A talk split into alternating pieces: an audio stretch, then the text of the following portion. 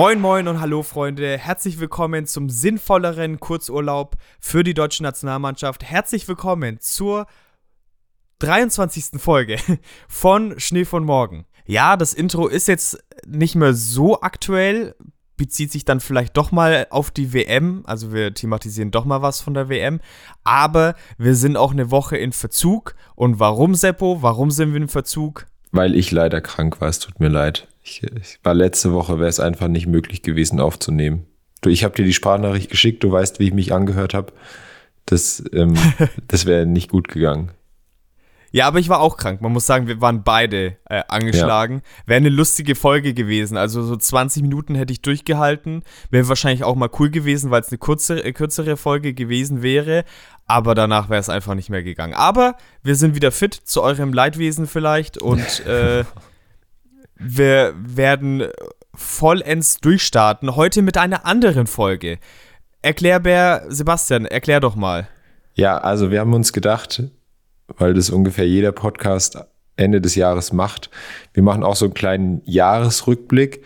Nicht jetzt unbedingt, was unsere Folgen angeht, über was wir so gesprochen haben, was da so dran kam, das ganze Podcast-Jahr über, sondern eher über das Fußballjahr 2022. Was ist da so passiert? Was waren die Themen, die uns beschäftigt haben?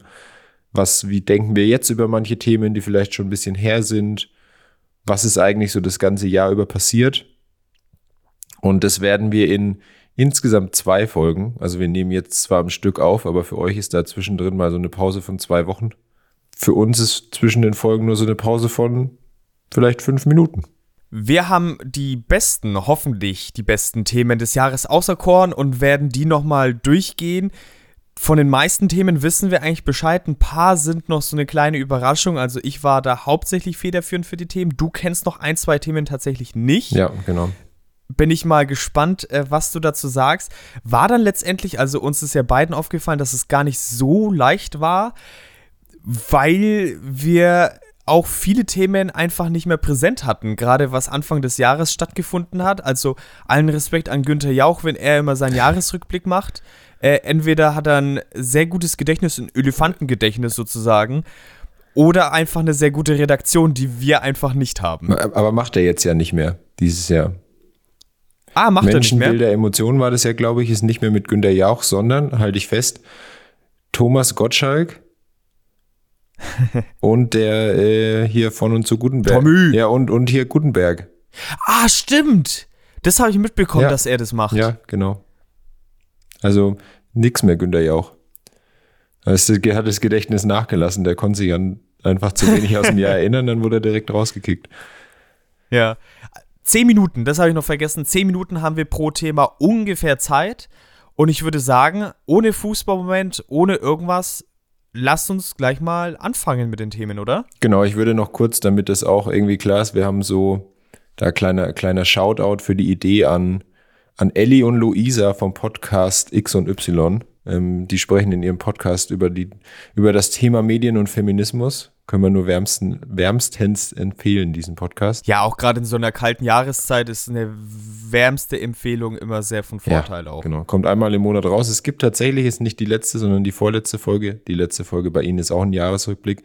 Geht es auch um Sportjournalismus. Aber da sprechen sie eben über Frauen im Sportjournalismus und das wird ja unsere ZuhörerInnen sicherlich auch interessieren. Markus hat zehn Zettel in einem, ich weiß gar nicht, wo sie jetzt drin sind, ob in der Schüssel oder in dem Hut oder keine Ahnung. Die sind tatsächlich, also die äh, Verzögerung kam ja auch deswegen äh, daher, weil ich extra noch so eine Plastikkugel äh, ah, bestellt okay. habe, wie sie äh, bei der Champions League Verlosung sind. Und ich habe auch so kleine Champions League Bälle und die werde ich dann äh, aufmachen und im schlechten Englisch die Themen dann wiedergeben. Okay. Sind die Kugeln auch schon leicht angewärmt, damit du weißt, welche Themen du wann ziehen willst? Was? Warum angewärmt? Gibt es da irgendwie so einen Skandal, dass irgendwelche Kugeln unterschiedlich gewärmt Nein, sind, dass die das, wissen, was die ziehen müssen? Das sagen sie halt immer, wenn irgendwie gute, also wenn sowas Vorhergesehenes passiert, wie das, keine Ahnung, Bayern wieder gegen Barcelona spielt und Witzig. keine Ahnung, gibt es immer gehört. dieses, dass die Kugeln angewärmt werden. Habe ich noch nie gehört, okay. Aber genau, wir ziehen die Themen, sprechen ungefähr so zehn Minuten drüber und dann geht's weiter und nach fünf Themen machen wir eben so einen kurzen Cut damit die Folge nicht Ja, ich sag zu dir lang gleich, wenn werden. es so ein Streitthema ist, habe ich nach sechs Minuten keinen Bock mehr. ja, ist auch okay. So, Thema Nummer eins, Freunde. Viel Lärm um nichts. Erläutere doch mal, das ist dein Thema, um was es hier geht. Ja, viel Lärm um nichts. Wie bin ich auf das Thema gekommen? Es geht, es ist vielleicht, ich glaube, es ist so die Formulierung, die für mich am weitesten hergeholt war, aber irgendwie ist mir das als erstes in den Kopf gekommen. Und zwar geht es mir um das Thema Platzstürme. Wie ich auf das Thema viel Lärm um nichts gekommen bin, kann ich auch nur mal kurz erklären, damit dir das vielleicht auch klar wird. Also es gab ja zum Beispiel auch Ende der Saison in Köln einen Platzsturm, als sie in die Conference League gekommen sind damit. Und viel Lärm um nichts, weil sich ja auch die Zeit in der Conference League für Köln ja, sagen wir mal, nicht besonders lang, ja, sie haben nicht besonders lang Conference League gespielt. Sie sind dann nach der Gruppenphase wieder rausgeflogen. Ja, und es war äußerst torreich, auch die ganzen Partien. Ja, und das, also deswegen, also es geht mir natürlich nicht nur um diesen Platzsturm in Köln, aber das war halt einer, der besonders unnötig war. Weil sie sind halt in die, in die Conference League gekommen, obwohl sie hätten, glaube ich, auch noch die Chance auf die Europa League gehabt hätten, damals Ende der Saison. Und die Spieler waren eigentlich auch total unzufrieden mit dem Spiel, mit dem, mit dem Ende der Saison, dass sie da noch Ja, Wieder stimmt. runtergerutscht Äh, Hector sind. hat doch ja gar keinen Ja, Bock genau. gehabt irgendwie da. Ja, ja, weiß Genau. ich noch. Aber die Fans hatten richtig Bock auf den Platzsturm und äh, deswegen dieser Name. Und ich, ich glaube, wir waren da ähnlicher Meinung damals. Aber ich hasse Platzstürme.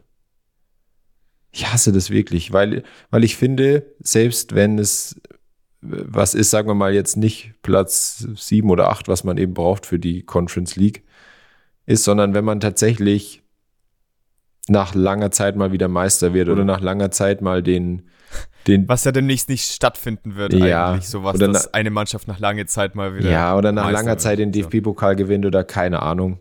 Und es dann Platzstürme gibt, dann, ich finde, das nimmt immer so ein bisschen den Moment von der Mannschaft weg. Also, Inwiefern? äh, dass sie ja dann gar nicht auch so die, klar, sie haben dann die Möglichkeit, irgendwie mit den Fans zu feiern. Aber sie haben irgendwie nicht so die Möglichkeit, unter sich zu feiern und den Moment irgendwie auch mal so ein bisschen mit der Mannschaft zu genießen, sondern dann wirst du irgendwie von so einer, von tausenden Menschen, die um dich rumströmen.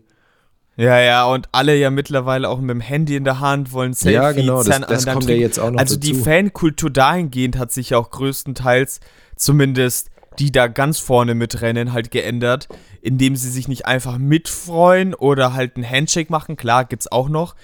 Aber leider ist ja auch die Entwicklung viel mehr, dass dann irgendwelche Trantüten dann herkommen und äh, wie gesagt nur ein Selfie machen wollen und dich anschreien oder sonst was ja, da kann ich schon auch verstehen, dass man einfach keinen Bock da drauf hat.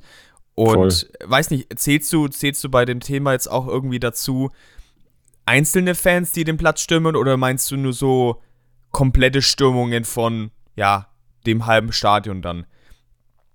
Weil ich das glaube, ist man natürlich spricht ansonsten auch. sonst nur, nur dann von einem Platzsturm. ja, Gefühlt ist das andere Ja, eher ein kann sein. Ja, weil die sind mir natürlich, das habe ich ja schon auch, glaube ich, mal thematisiert als Fußballmoment. Hier einerseits so Trikotbettler, aber was ich noch schlimmer finde, die ganzen, ich nenne sie jetzt mal Chaoten sehr vorsichtig, die dann nur, weil sie irgendeinen Spieler auf dem Platz sehen wollen und mit dem Selfie haben wollen, immer auf den Platz rennen und dann das ganze Spiel unterbrechen. Mein Gott. Und dann kann die immer keine einfangen Ja, das ist weil das immer, Personal Ja. immer zu dick ist und nicht hinterherkommt. Aber was ich auch in dem Zuge ganz witzig finde, ist, da habe ich letztens erst wieder einen gesehen, der dann die ganze Zeit schreit, weil er, also Manet anschreit, weil er ein Foto von Mhm. ihm haben will und Thomas Müller nimmt ihm einfach das Handy weg und sagt so, nee, ich mach das schon und macht dann so ein witziges äh, Selfie-Video draus, wo er so reinguckt in die Kamera wie so ein, wie so ein Reh bei, Hunds, äh, bei so einer Hund-Katze-Maus-Sendung, äh, wo so ein Reh direkt an die Kamera so rangeht, so sah das irgendwie beim Thomas Müller dann auch aus. Äh, war ganz witzig eigentlich. Gab es denn in jüngster Vergangenheit noch andere Platzstürme, außer jetzt in Köln? Der gefühlt hat Gab es in Frankfurt nach dem Europa League-Sieg? da war es ja auf neutralem Grund quasi. Ich weiß es nicht mehr, ob es da welche gab oder ob die da schon ähm, quasi Vorkehrungen getroffen haben, dass es dazu nicht ich kommt. glaube nicht. Weil da hätte ich es verstanden. Da hätte ich es definitiv verstanden. Eher als jetzt in Köln zum ja, Beispiel. Ja, wie gesagt, ich bin halt überhaupt kein Freund davon. Ich finde es auch immer, ich frage mich, vielleicht kannst, vielleicht weißt du das ja, was passiert denn, machen ja dann auch immer Leute, die nehmen sich ja dann so ein Stück Rasen mit. was was, was macht Rasen? man damit? Pflanzt man den daheim ein, pflegt man den, liegt der dann bei den meisten daheim rum und, und nach so zwei Wochen vergammelt der dann halt. Äh, verkauft man auch vielleicht sowas weiter? Aber man muss ja schnell sein. So Stück Rasenfinale 300 Euro oder so. Oder ich vielleicht züchtet nicht. man den an. Also, dass du dann quasi irgendwann mal so die Fläche von dem Fußballfeld wieder mit aus einem Stück Rasen, wenn das funktioniert. Ich habe keine Ahnung. Und dann Ahnung. verkaufst du es wieder an den Verein und ne. machst richtig viel Plus damit. Das wäre schon auch. Also Tornetz kann ich ja, also Tornetz ist langanhaltender, würde ich jetzt sagen. Ja. So keine Ahnung. Also ich würde sowas nie, also das liegt mir so fern dass ich da irgendwie irgendwas mitnehmen würde. Das gab's doch. Eine Eckfahne. Okay, eine Eckfahne wäre auch geil. Ja, Eckfahnen gab's auch Hast halt viel. Halt vier. Es gab doch noch mal ah, irgendwo haben Fans mal tatsächlich das ganze Tor mitgenommen und haben es auch irgendwie aus dem Stadion rausgebracht, wo ich mich gefragt habe, wie das funktioniert hat. Ich weiß leider nicht mehr genau, wo das war. Aber die haben das ganze Tor mitgenommen. Das muss damals in Dortmund gewesen sein, wo das Tor zusammengefallen ist. Anders kann ich es mir nicht vorstellen. War das in Dortmund? Ich glaube schon, oder? War das nicht bei einem Champions League-Spiel? Ja. Aber war da Dortmund beteiligt? Ich dachte. Das war ja irgendwann in den 90ern. Dafür haben doch Günter Jauch, du, du machst ja die Folge jetzt schon rund, ob, obwohl wir noch nicht mal zehn Minuten alt sind. Ähm, und, und Marcel Reif haben doch damals einen Fernsehpreis dafür bekommen für die, für die Überbrückungszeit. Wo so damals der berühmteste Spruch ist, glaube ich, dass dem Spiel ein Tor guttun würde. äh, ja, weiß nicht, aber vielleicht ist auch deswegen gerade, ja, deutsches Kommentatoren-Duo da gewesen. Ja, schwierig zu sagen. Egal. Ja. ja, Platzstürme. Es war halt was, es war halt was, was irgendwie Ende letzter Saison so gefühlt inflationär häufig aufgetreten ist, so im Vergleich zu, zu davor. Es gab zum Beispiel, ich glaube, in Stuttgart noch einen, als sie halt nicht abgestiegen sind. Ja, Ende von der Bundesliga-Saison gab es da ja, ja, stimmt, nicht nur in Köln eine, da gab es schon mehrere. Ich bin mal gespannt, wie es diese ich Saison Ich glaube, bei Union wird. auch. Ich glaube, ein, bei einem können wir uns sicher sein, in München wird es wahrscheinlich nicht stattfinden. Nein, weil nein, da bin ich auch froh drum. Das ist ja auch, das äh, finde ich, find ich immer sehr gut, dass es das in München ja, eigentlich so nicht gibt. Bisschen Emotionen würde dir denen schon gut tun, aber, das ist aber auch da immer, stimme ich dir doch.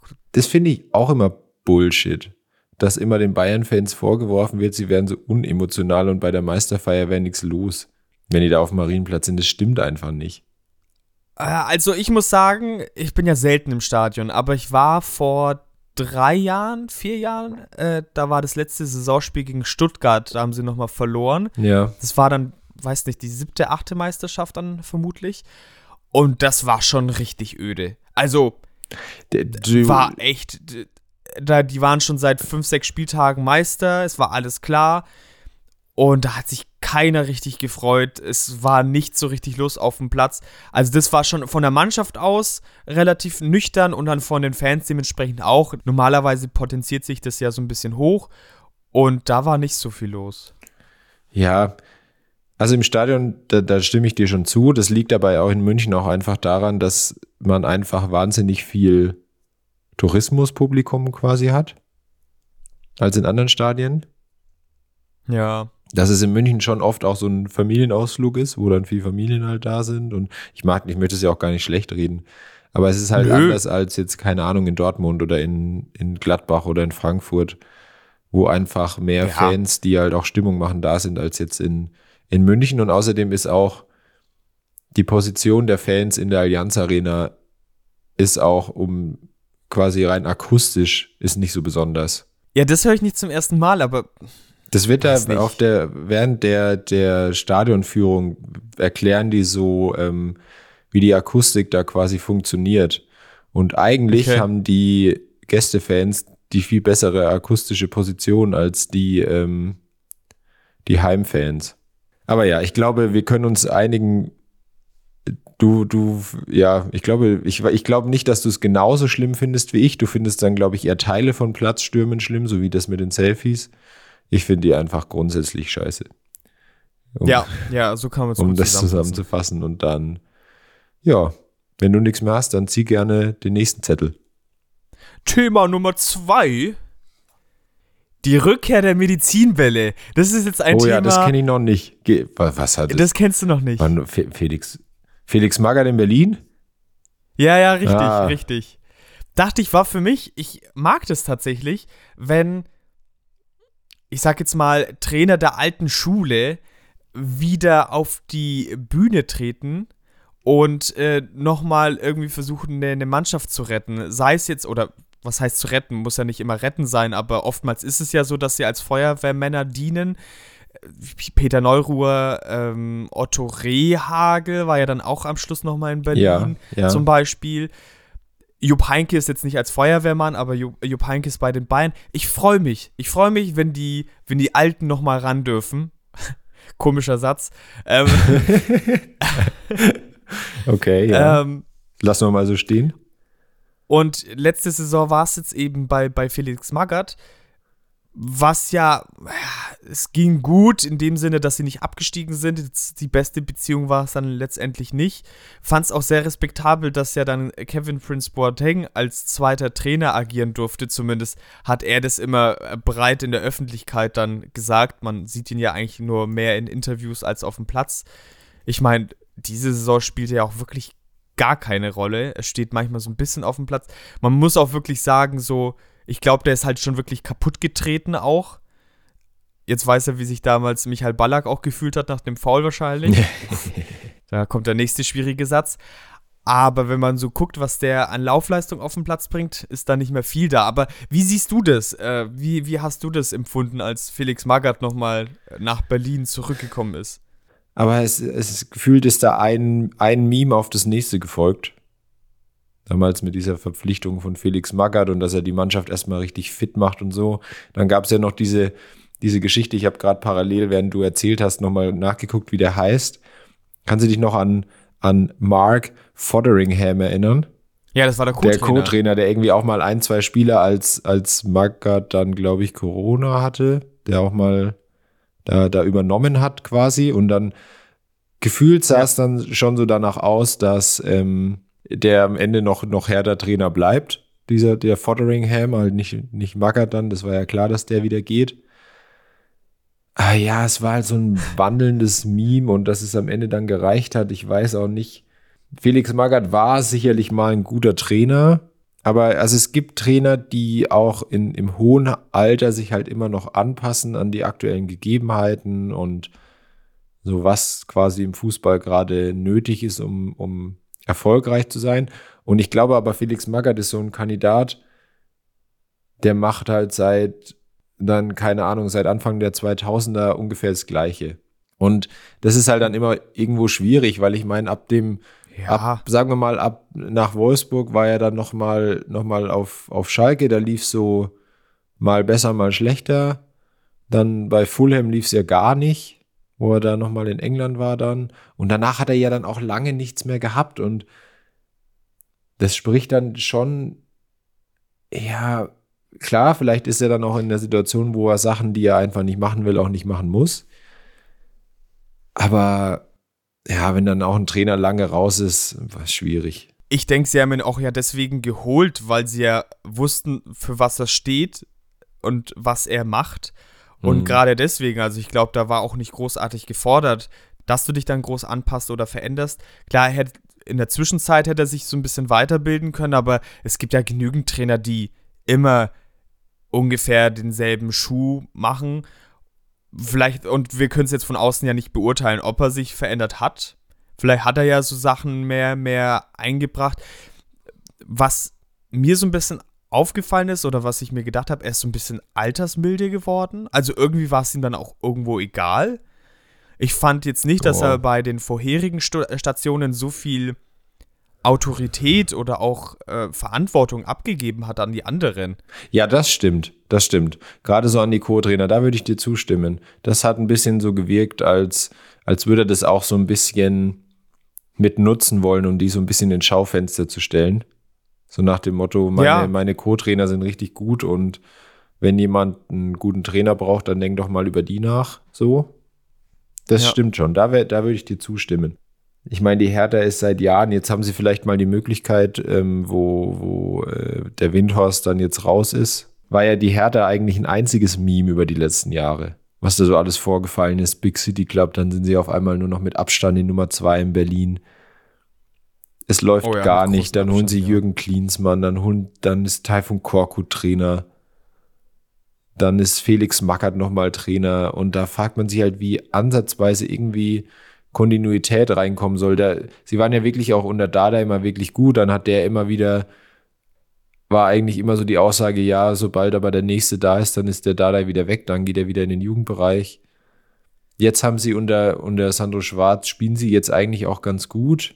Sie sind jetzt immer noch nicht wieder da, wo sie eigentlich sein wollen, aber vielleicht schaffen sie es jetzt zumindest endlich mal wieder ein bisschen Kontinuität in diesen Verein reinzubringen. Und auch mal ja. aus den Schlagzeilen rauszubleiben, was ja mit Windhorst einfach unmöglich war, wenn da irgendwie rauskommt, ja. dass der gegen irgendeinen äh, Präsidentschaftskandidaten für den Vorsitz beim Verein irgendwie so eine Schmierkampagne fährt. Ja, ich weiß nicht, ich glaube, es lag ja nicht nur an ihm. Ich glaube, da wird es schon mehrere Leute geben und aus diesem großen Sumpf, ich glaube, Hertha ist halt so ein ähnlicher Fall wie Hamburg. Und es gibt halt Vereine, die immer medial ja. mehr vertreten sind als andere, weil es da einfach so viele Personen gibt. Ja. Ich meine, bei Hamburg hat sich jetzt über fünf, sechs Jahre nicht geändert. Davor wahrscheinlich auch nicht, aber da war es jetzt halt sehr prägnant. Und dagegen hast du halt so Vereine wie Freiburg, wo es halt sehr ruhig zugeht, gefühlt. Also sehr positiv ruhig in meinen Augen. Ja, genau. Also es ist ja im Prinzip das genaue Gegenteil. Die Freiburger definieren ja auch vor der Saison keine Ziele, die irgendwie dem entsprechend sind, was sie dann noch leisten. Also ich meine, in Freiburg sagt niemand, wir wollen jetzt auf jeden Fall wieder in die, in die Euroleague, sondern da sagen sie jedes Jahr, solange wir in der Bundesliga bleiben, passt. Und in Berlin ist dann ja schon immer, fällt immer wieder das Wort Europa und dass sie da hinwollen und so weiter. Und dann spielen sie im Endeffekt wieder gegen einen Abstieg. Also das ist halt auch irgendwie so ein bisschen so eine Schere zwischen Anspruch und Wirklichkeit. Und ich habe bei solchen Vereinen, und das stimmt, das kann man mit dem HSV, glaube ich, ganz gut vergleichen, äh, ja, dass da manchmal so ein bisschen das Eingeständnis fehlt, wo der Verein tatsächlich steht und dass es dann eben nicht innerhalb von einem halben Jahr mal wieder gut werden kann, sondern dass es halt einfach dauert. Und dass man da sich eben mal ein paar Jahre und dann eben auch mal sich ein paar Jahre damit zufrieden geben muss, wenn man mal nicht so gut ist. Also ich meine, schau dir so einen Verein wie Gladbach an. Die waren ja dann irgendwann auch mal in der zweiten Liga, haben es dann aber über Kontinuität geschafft, dass sie dann mal wieder Champions League gespielt haben später. Klar, die sind jetzt äh, gerade so die, die letzte Saison und zeitweise in dieser Saison waren sie auch nicht da, wo sie hinwollen, so. Aber zumindest haben sie es ja geschafft, dass sie eben nicht aus diesem, dass sie mal abgestiegen waren, dann nicht wieder rausgekommen sind. Also ja, anders wie, keine Ahnung, kann ja auch schon sein, dass Schalke einfach direkt wieder absteigt. Dieses Jahr. Ja, ist ja gar nicht so unwahrscheinlich. Aber ja, um, um äh, da vielleicht auch noch kurz zusammenzufassen, ja, es war schon irgendwie witzig, dass Felix Magath mal wieder, mal wieder Trainer war. Ich habe ihn vermisst. Ja, du, du geh dir jetzt auch richtig eine ab, weil Bruno Labbadia wieder in Stuttgart. Ein bisschen witzig finde ich schon, ja. Also ich glaube, er hat langsam alle, also da ist er jetzt zum zweiten Mal, aber äh, es ist so ein bisschen der NBA-Spieler unter, unter den Fußballtrainern, weil er schon echt viele Vereine durch hat. Der ja auch oft wirklich auch nicht schlecht war, wo die Mannschaften ja nicht schlecht ja. waren, der gefühlt aber dann schon nach so zwei Spielen, die nicht gut waren, dann direkt entlassen wurde. Wo andere Trainer, wo du ja. dir denkst, so Frank Kramer auf Schalke, der hat noch acht Chancen bekommen, wo sich nichts verändert hat. aber Bruno Labbadia wurde immer direkt rausgekickt. Er hat so eine gewisse Halbwertszeit immer so nach ein, zwei Jahren ja. ungefähr. Und dann, ja. Gut, nächstes Thema. Genau. Äh, Breaking News mit Piers Morgan. Ah ja, da, da vielleicht äh, kleiner Shoutout an, an Marc, der äh, uns das Thema an die Hand gegeben hat, dass wir darüber mal sprechen sollen. Äh, also, Philipp hat es auch genannt, ja. Philipp war auch dabei. Einige werden's, werden schon wissen, um was es geht. Es geht um die, die Causa Cristiano Ronaldo, die sich ja jetzt schon eine ganze Zeit lang hinzieht. Also dieses Interview, darauf spiele ich ja mit dieser Thematik an, mit dem Titel bei, bei Piers Morgan, wo er gefühlt Manchester United mal so richtig in den Boden rammt und noch dreimal drauf rumhüpft.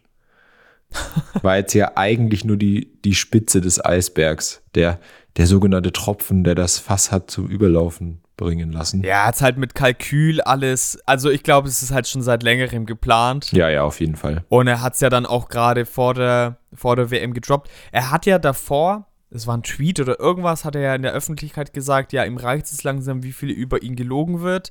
Und äh, bald lässt er die Bombe platzen. Hast du es mitbekommen? Irgendwas bald kommt er mal zu Wort und so weiter. Ja. Und es wird wahrscheinlich kurz nach dem Interview gewesen sein, wo er wusste, okay, das wird bald online kommen. Ja, ich glaube, es war schon noch ein bisschen Zeit dazwischen. Zwischen dem Tweet und der, dass das Interview dann veröffentlicht Ja, ja, wurde. schon. Schon. Aber ja, vielleicht, ja. Ich weiß nicht, wann genau das Interview aufgezeichnet wurde. Ob das nicht. Ich dachte schon, dass es relativ nah beieinander war, Aufzeichnung und Veröffentlichung. Ja, aber vielleicht wusste er, dass das Interview ansteht. Wie auch immer. Wer, wer ist dieser Piers Morgan eigentlich? Weißt du das? Ja, der ist, boah, mit was könnte man das denn in Deutschland vergleichen?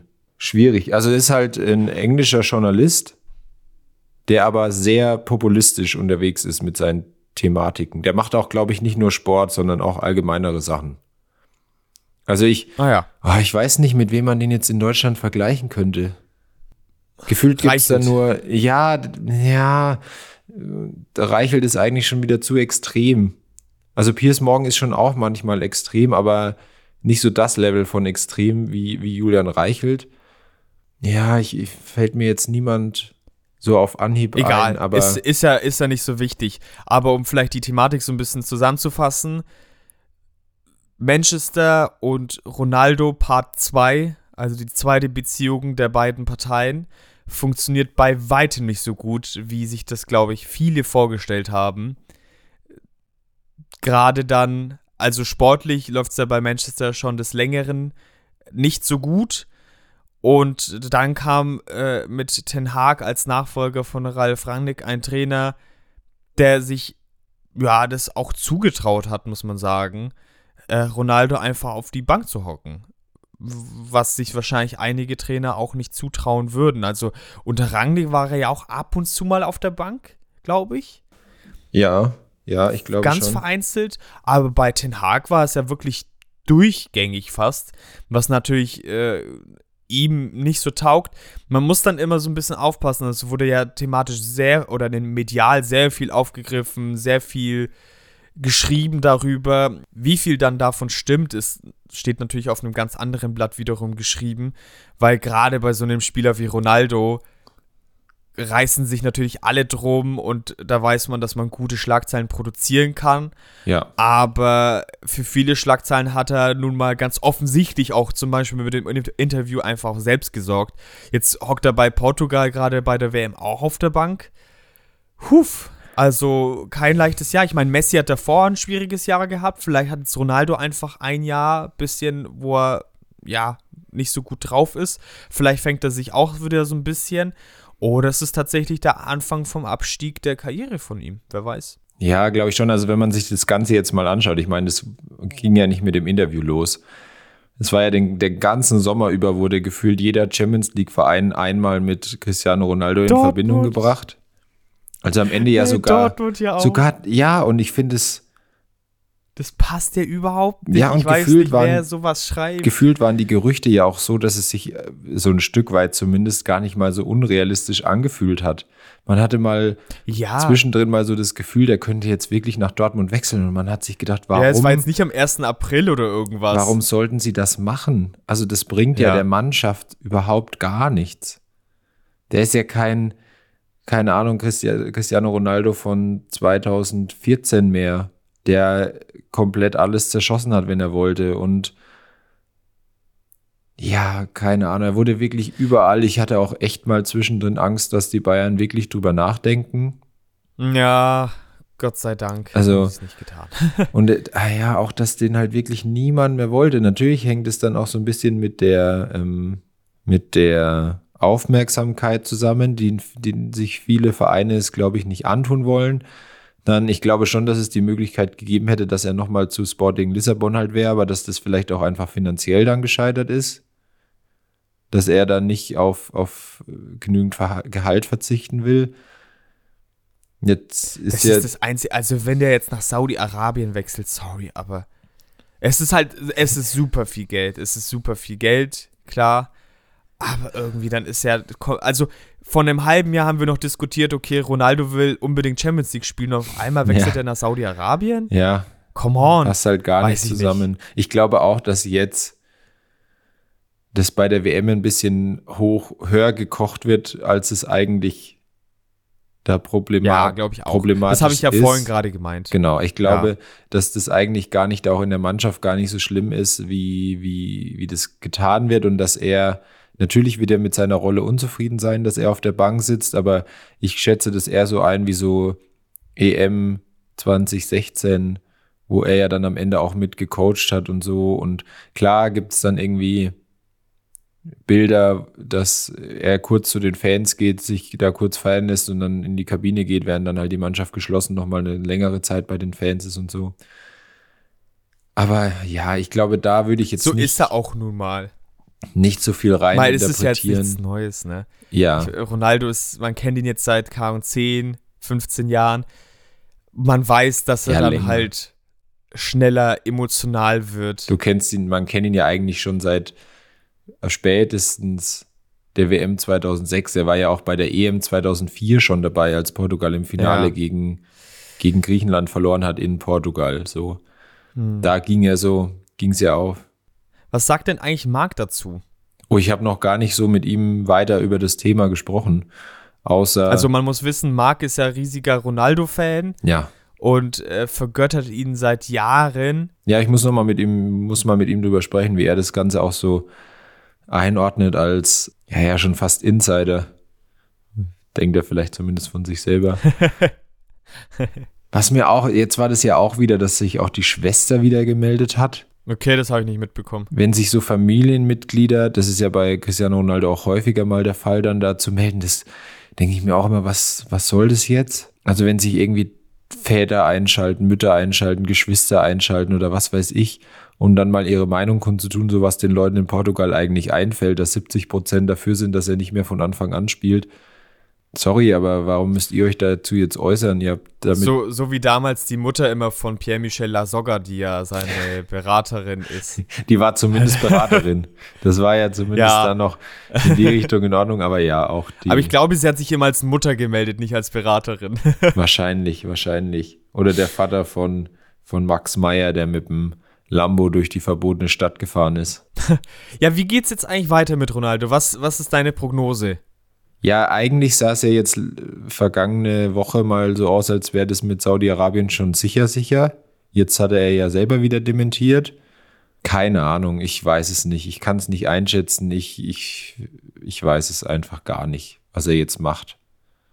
Würdest du es theoretisch feiern, wenn jetzt Messi und Ronaldo zusammen in Paris spielen, noch für ein Jahr? Nee, inzwischen nicht mehr.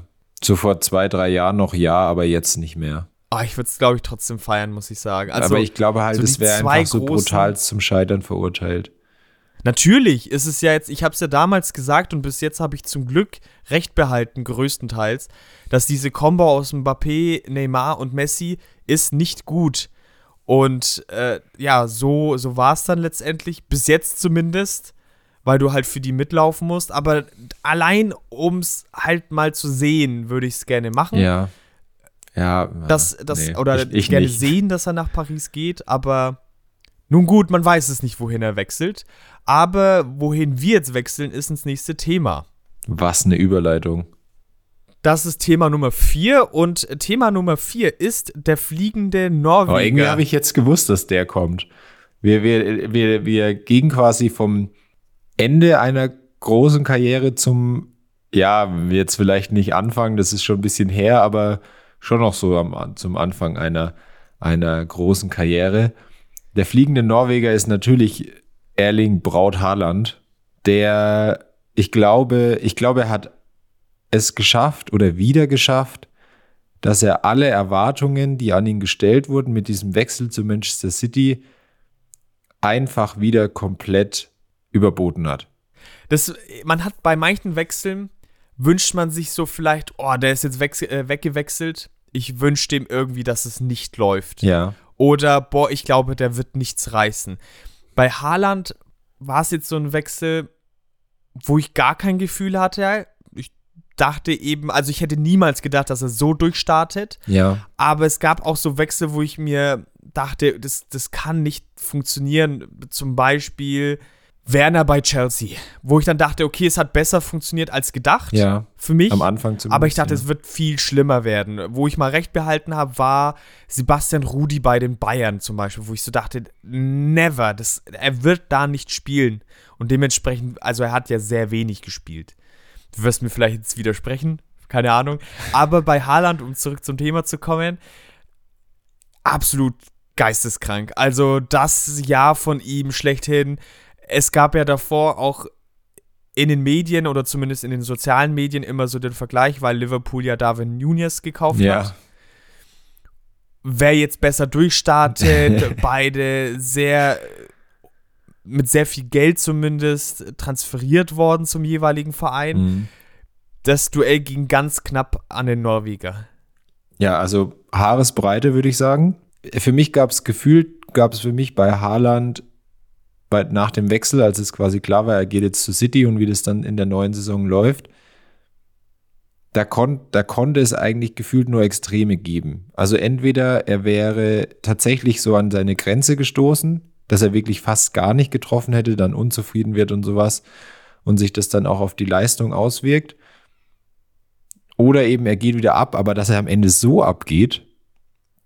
Und es ist ja jetzt nicht mal unwahrscheinlich, dass er irgendwie in seiner ersten Saison schon, man muss immer abwarten, so eine Saison läuft, verläuft ja immer auch in Phasen, aber dass der einfach in seiner ersten Saison vielleicht schon den, den äh, Torrekord in einer Premier League-Saison knackt. So.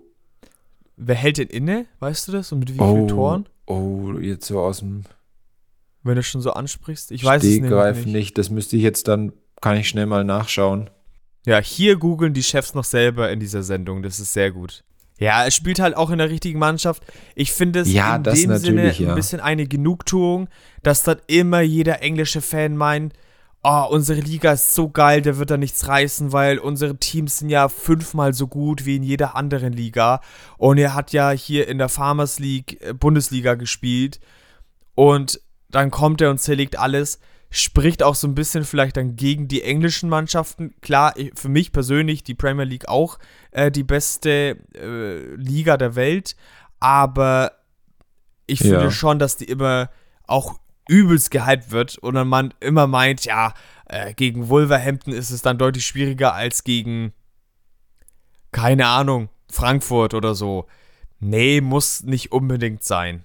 Und City ist auch eine geisteskranke, gute Mannschaft einfach. Wenn es mal bei denen läuft. Mhm. Weil sie haben ja auch schwierigere Phasen an sich.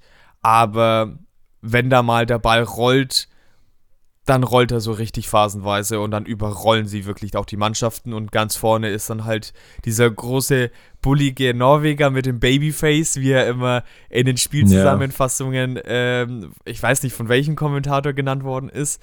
Für mich ist es eher der Spieler, der irgendwie drei Kakteen unter den Armen hat, weil das hat man mir immer nachgesagt, dass ich immer rumlaufe, als hätte ich einen Kaktus unterm, unterm Arm. Aber wenn ich einen Kaktus unterm Arm habe, dann hat der drei Kakteen unterm Arm, Mhm. wirklich. Also ich habe hier parallel mal nachgeguckt. Also anscheinend, das wusste ich tatsächlich bisher auch nicht, hatte die Premier League mal 22 Mannschaften und nicht nur 20. Weil es gibt eben einen Torrekord aus der Premier League mit 42 Spielen, also 42 Spieltagen. Jetzt sind es ja nur 38. Weil 20 Mannschaften, 19 mal 2 ist 38 und da müssen es 21 Gegner gewesen sein, also 22 Mannschaften waren 34 Tore, einmal von Andrew Cole 93, 94 und einmal von Alan Shearer 94, 95. Die meisten Tore in einer Saison mit 38 Spielen war Mo Salah 17, 18 mit 32. Ach so, ist gar nicht so lange her. Nee, wusste ich, ich dachte auch, ich glaube, dass sie meistens, wenn es um so einen- diesen Rekord geht, über den von Shearer und Cole sprechen mit den 34 Toren Ja. den er ja durchaus knacken kann. Und ja, ich, als es losging und er wirklich wieder wie am Fließband getroffen hat, du sagst schon, natürlich ist er in der Mannschaft, wo das auch gut geht, weil die Mitspieler entsprechend gut sind. Ich meine, zum Teil da die Vorlagen von Kevin De Bruyne, die er ihm da auflegt, das ist ja wirklich krank. Es ist ja auch einfach geil, aber Erling Haaland ist irgendwie auch so ein Spieler, den ich, den man nicht so richtig erklären kann. Warum? Also der ist einfach, der hat einfach so ein unglaubliches Gespür, an der richtigen Stelle zu stehen. Das ist krass. Ja. Das ist krass. Ja, und er hat einfach so eine auch. Wucht und ich schaue dem auch echt gern zu. Ja, ich finde immer die Aufnahmen witzig, wo sich Spieler in den Weg stellen wollen und sich dann aber verletzen, weil er einfach mit dieser Wucht kommt. Er ist unglaublich wuchtig, das stimmt. Und natürlich hat er das richtige Näschen. Ich finde, das ist aber wiederum so eine andere Thematik. Da sind wir uns vielleicht wieder uneins.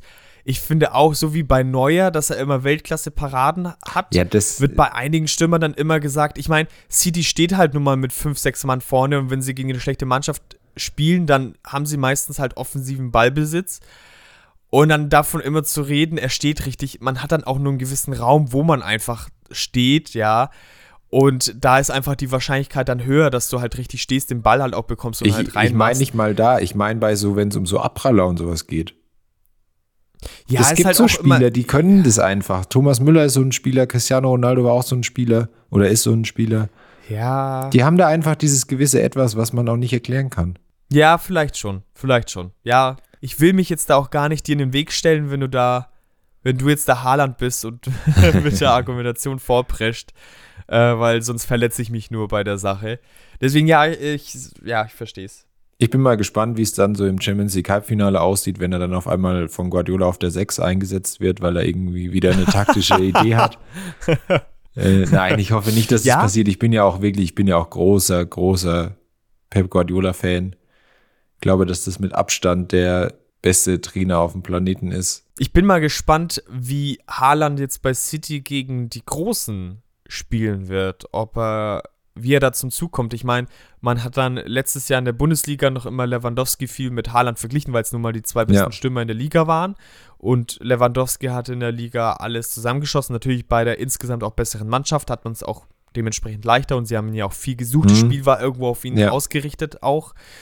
War es jetzt nur Dortmund auch bei auf Haaland, aber ne, weiß was ich meine. Aber in den großen Spielen, und es zeigt sich ja immer wieder, sieht man von Lewandowski nicht so viel. Das war jetzt in Barcelona auch so. Klar, mit der polnischen Nationalmannschaft ist es ein bisschen schwieriger, weil da das Niveau einfach ein ganz anderes ist. Aber da konnte Lewandowski sehr, sehr oft einfach nicht überzeugen. Und da bin ich einfach mal gespannt, wie Haaland da tickt. Wobei ich glaube, dass er da mehr reißen wird. Ja, zumindest, ich sag mal, zumindest wird er sich, glaube ich, dahin entwickeln. Also ich, ich, ich, man muss ja, da Ja. auch immer, er ist ja auch noch nicht alt, also kommt, wird sich auch zeigen, wie sich das Ganze dann, dann so über die nächsten Jahre entwickelt, ob es dann ungefähr un, unbedingt dieses Jahr schon der Fall sein wird, auch gerade in der Champions League wird sich zeigen. Aber ah, ich, der Junge ist schon einfach krass. Wie schaut ein Haaland in zehn Jahren aus? Was meinst du? Weil Lewandowski und Haaland sind ja schon unterschiedliche Spielertypen. Ja. Und Lewandowski wurde er ja erst im Alter eigentlich. Also so mit 27, 28 hat es ja wirklich bei ihm angefangen, dass er dann so Weltklasse-Niveau erreicht hat. hm. Bei Haaland ist es jetzt schon der Fall, aber ihm wird ja, sag mal mal, in acht Jahren vielleicht ungefähr, sieben, acht Jahre, wird da die Dynamik abhanden kommen. Was wird es für ein Spielertyp sein? Bin ich sehr gespannt gerade so, weil ich mir nicht vorstellen Ja. kann, ob er dann so ein Abstauber sein wird Hm. oder. Also, sagen wir mal, also wir dürfen dann auch nicht zu weit überziehen, deswegen versuche ich mich kurz zu halten. Ich glaube schon, dass wir jetzt in so eine Ära kommen, wo sich Dynamik länger halten wird, aufgrund von verschiedenen medizinischen Möglichkeiten, dass du da die Belastungssteuerung besser machen Du kannst und sowas. Nein, ich rede nicht von Doping. dass sich das schon noch halten wird. Und ich glaube schon, dass er natürlich wieder irgendwann an Dynamik einbüßen, aber ich glaube schon, dass er noch so 10, 15 Jahre ungefähr so weiterspielen kann. Wie das dann aussieht, ob er dann sämtlichste Torrekorde der Welt gebrochen haben wird, keine Ahnung. Gefühlt hatte das Zeug dazu. Keine Ahnung, Haaland ist tatsächlich so ein Spieler, bei dem möchte ich irgendwie noch nicht so schon jetzt darüber nachdenken, wie sich das mal entwickelt wird, sondern es einfach jetzt so ein bisschen genießen, wie er gerade unterwegs genießen. ist. Ja, wollte ich auch gerade sagen. Einfach gucken und genießen. Das Ja. ist auch die beste Einstellung, glaube ich. ja. Letztes Thema für Folge 1. Wel welches Thema würdest du dir wünschen? Nee, das, nee, jetzt habe ich mir die ganze Zeit Nein? nichts gewünscht. Nee, jetzt machen wir auch so weiter. Naja, ich dachte so kurz vor Weihnachten, aber ich mache mal auf. Richtet endlich mal jemand die Antenne richtig aus, Sebastian Frost. Ah, ja. Du weißt ja, ja. Ich Welche Antennen ja nicht, sind damit gemeint? Ich kann ja nicht fragen, äh, dich fragen, um was es geht. Du weißt es ja. Das ja extra ein bisschen äh, negativer formuliert, als ich eigentlich darüber denke. Wir, wir schließen die Folge ab mit einem Videobeweis und äh, mhm. sprechen mhm. über den Schwieriges Video Thema. Assistant Referee. Und ich bin mal gespannt, ob wir da jetzt ganz unterschiedlicher Meinung sind. Das nicht, nein, wahrscheinlich nicht. Weil ich bin, ja, Fan ist jetzt vielleicht übertrieben, aber ich glaube, dass der moderne Fußball ohne einen Video Assistant Referee nicht mehr funktioniert. Und dass es auch gut ist, dass es den gibt. Und dass es natürlich immer Anpassungen geben muss, wie das Ganze umgesetzt wird. Aber ich glaube, und das müsste sich eigentlich auch statistisch belegen lassen, dass er den Fußball insgesamt deutlich fairer macht, als es vorher war. Darf ich da mal kurz reingerätschen? Weil gerade da ist, glaube ich, der größte Knackpunkt zwischen uns beiden. Aber auch. warte kurz, ich muss kurz ich, hören, ob die Grätsche in Ordnung war. Warte, kommt kurz was aus Köln. ja, come on. Ja, können wir durchgehen lassen, kannst weitermachen, ja. Ich glaube, diese Statistiken sind schon auch irgendwie aufgehübscht. In dem Sinne, dass natürlich man sagt, ja, so und so viele Entscheidungen wurden jetzt äh, durch den VAR geändert. Aber es sind ja auch super viele Entscheidungen dabei, wo der Schiedsrichter eigentlich sowieso abpfeifen würde, es aber trotzdem mal laufen lässt, weil sie es ja laufen lassen müssen, dass dann der Ball irgendwie im Aus ist und dass sie es dann sowieso nochmal überprüfen können. Und da sind nach meinem Empfinden halt so viele Entscheidungen dabei, wo der Schiedsrichter trotzdem gepfiffen hätte, dass die Statistik natürlich echt groß ausgeklammert werden muss. Ich weiß nicht genau, welche Statistiken es alles gibt, aber es gibt schon diese Statistik, hey, wir haben durch den VAR so und so viele Entscheidungen zurückgenommen und das ist halt in meinen Augen kompletter Bullshit. Also man muss schon diese Zahl deutlich herabsetzen. Aber ich sehe es, wenn ich, ich hol gleich mal aus. Ja. Und ich muss nur ganz kurz, sag, ganz kurz ja. Mal, wie meinst du das, dass das Schiedsrichter quasi was laufen lassen, weil sie denken, er greift eh ein? Ich glaube nicht, dass es das so oft gibt.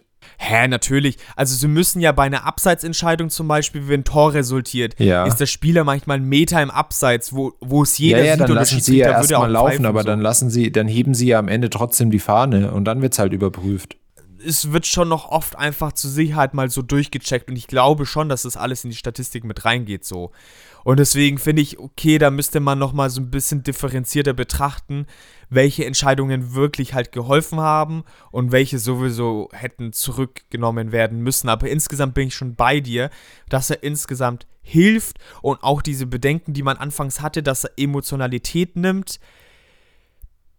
Ja, ich finde, er nimmt nicht die Emotionalität, aber sie wird so ein bisschen verschleppt auf andere Situationen, weil Trotzdem, wenn dann irgendwas natürlich gecheckt wird, ist natürlich eine gewisse Anspannung da und man freut sich ja trotzdem danach nochmal für das Tor. Zweites Mal sogar manchmal.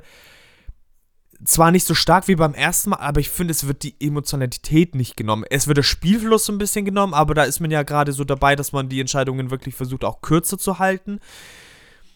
Und es ist natürlich auch super viel Bullshit damit schon passiert, wo der Argumentationsspielraum, warum dann sowas passiert, natürlich nicht so groß ist, finde ich, weil das halt eine Technik ist, die funktionieren sollte, aber die Regeln halt vielleicht noch zu schwammig sind oder nicht, nicht eindeutig genug sind, wo man davor immer sagen konnte, okay, der Schiedsrichter hat es nicht richtig gesehen oder es war halt super knapp oder whatever.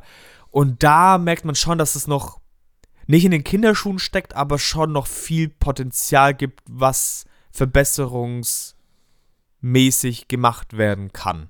Aber ja. jetzt gerne du, jetzt habe ich genug ja. geredet. Also ich finde sowas, und da kann man ja auch drüber streiten, es gab jetzt ja auch bei der WM so ein paar ganz knappe Abseitsentscheidungen, wo irgendwie so eine Schulter im Abseits war, wo ich, ich bin da so ein bisschen Hardliner quasi. Für mich gibt es halt, es gibt Abseits und es gibt kein Abseits. Und sobald irgendein Körperteil, mit dem du ein Tor erzielst und seins nur zwei Millimeter im Abseits ist, dann ist halt einfach Abseits. So. Ja, aber wie willst du es. Das Argument habe ich auch schon mal gehört. Ja, das war ja nur der kleine C. Okay, dann sagst du halt, man hat eine Toleranzgrenze von so angenommen einfach mal 5 Zentimeter. Ja, Ja, aber das kannst du ja niemals Jetzt, jetzt messen. spielt er, jetzt, ja, ja, und jetzt steht der Spieler aber 6 Zentimeter im Abseits.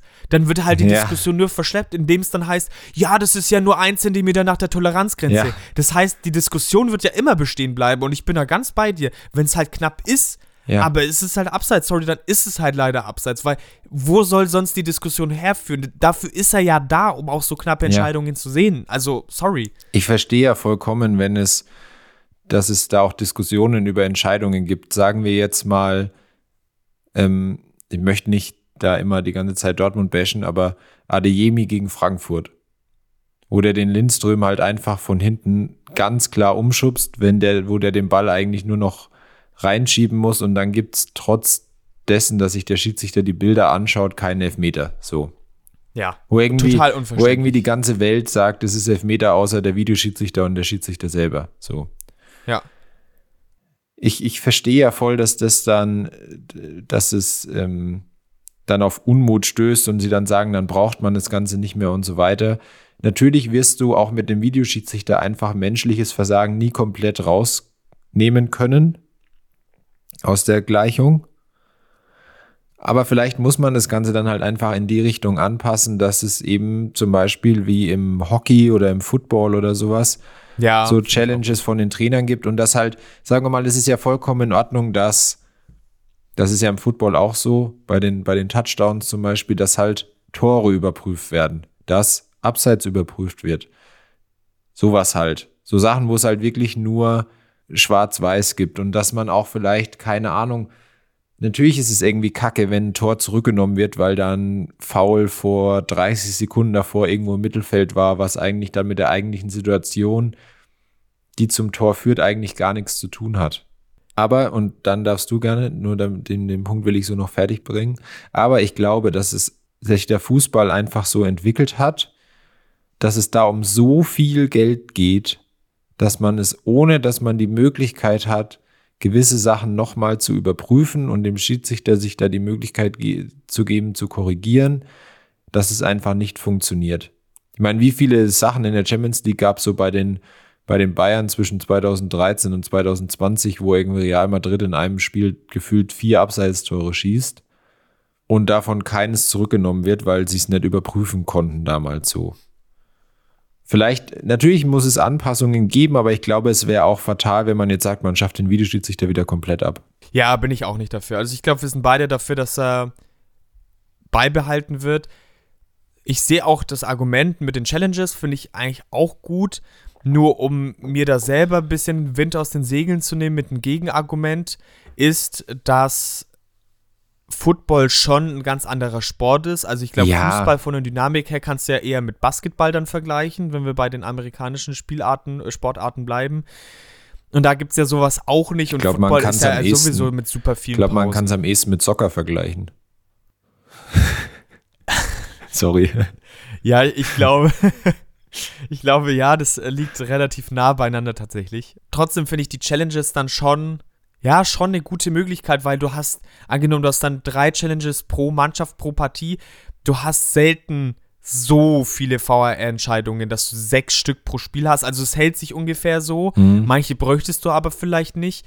Und ich glaube, dass dann schon der Trainer gut entscheiden kann, okay, ich werfe jetzt irgendwie eine Fahne oder ein Bengalo aufs Spielfeld, um zu signalisieren, Bengalo. dass ich jetzt eine, dass ich eine Pause haben möchte. Wie auch immer. Äh, Finde ich, finde ich äh, ein guter Vorschlag. Aber wir sind beide auf jeden Fall dafür, dass VR bestehen bleibt.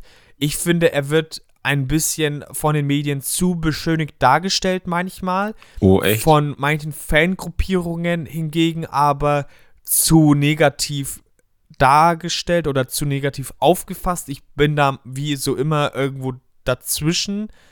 Finde aber auch schon solche Entscheidungen wie jetzt Dortmund, Frankfurt. Bei den Bayern gab es, also in je, fast ja, jede Mannschaft ja. hat irgendwie so klare Entscheidungen.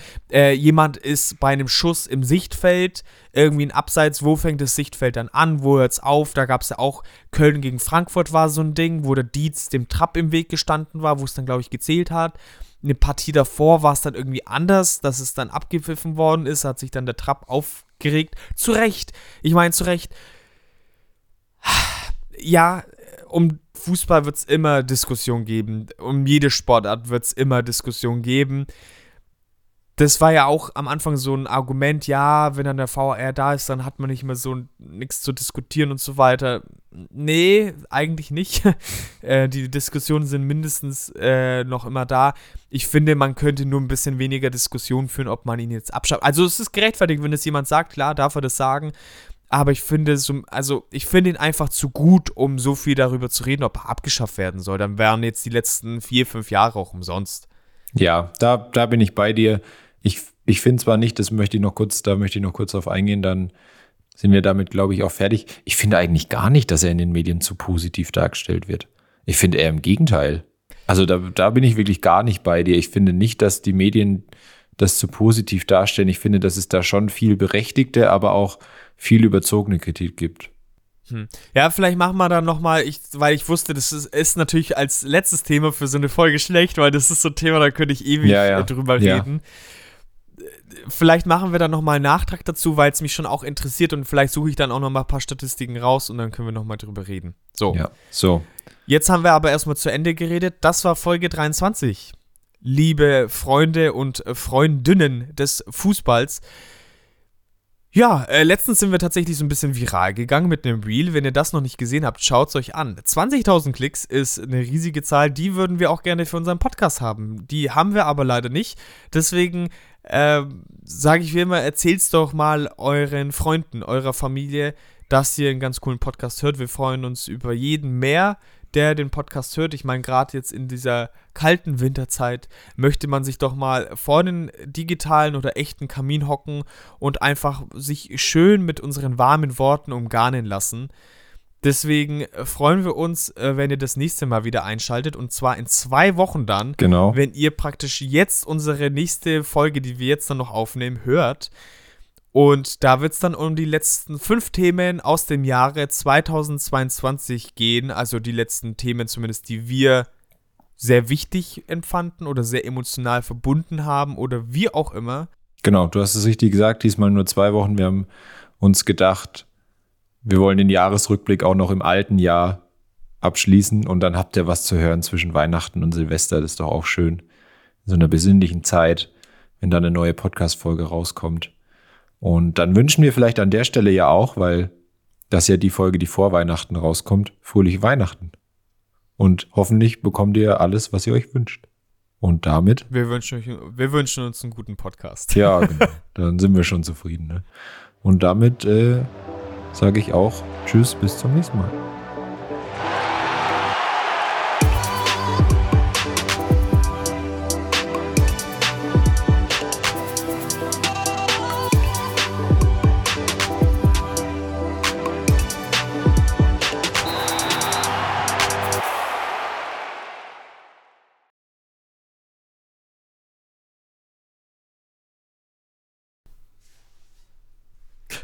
Weißt du, was witzig ist? Ich habe mit meinem Satz eigentlich schon alles darauf aufgebaut, dass du nur noch Tschüss Ich weiß, ich weiß, ich, gedacht, ich wusste, ich weiß, ich weiß. Das war ist nicht das erste Mal, ich so Perfekt, dass es jetzt klingelt.